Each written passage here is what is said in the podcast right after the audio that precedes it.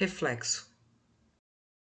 Reflexo da luz no espelho, nos óculos, no espelho dos óculos, no espelho dos óculos do espelho.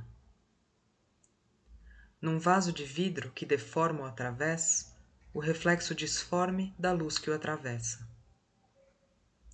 Lua do alto, no asfalto deitada, derretida, derramada, rebaixada, pisável, pisada, porém alta, estável, longe e intacta. Em esquadrias de alumínio, o mínimo reflexo no metal encravado, totalmente ignorado por quem passa. Só mais um reflexo do dia que se esvai no metal da esquadria.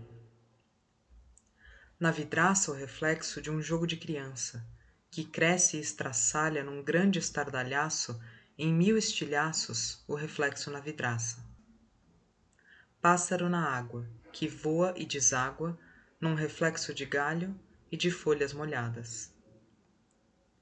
No metal da lapiseira, reflexo ilegível do reflexo e não da vida que atravessa neblinas, muralhas, esquinas e se instala no papel.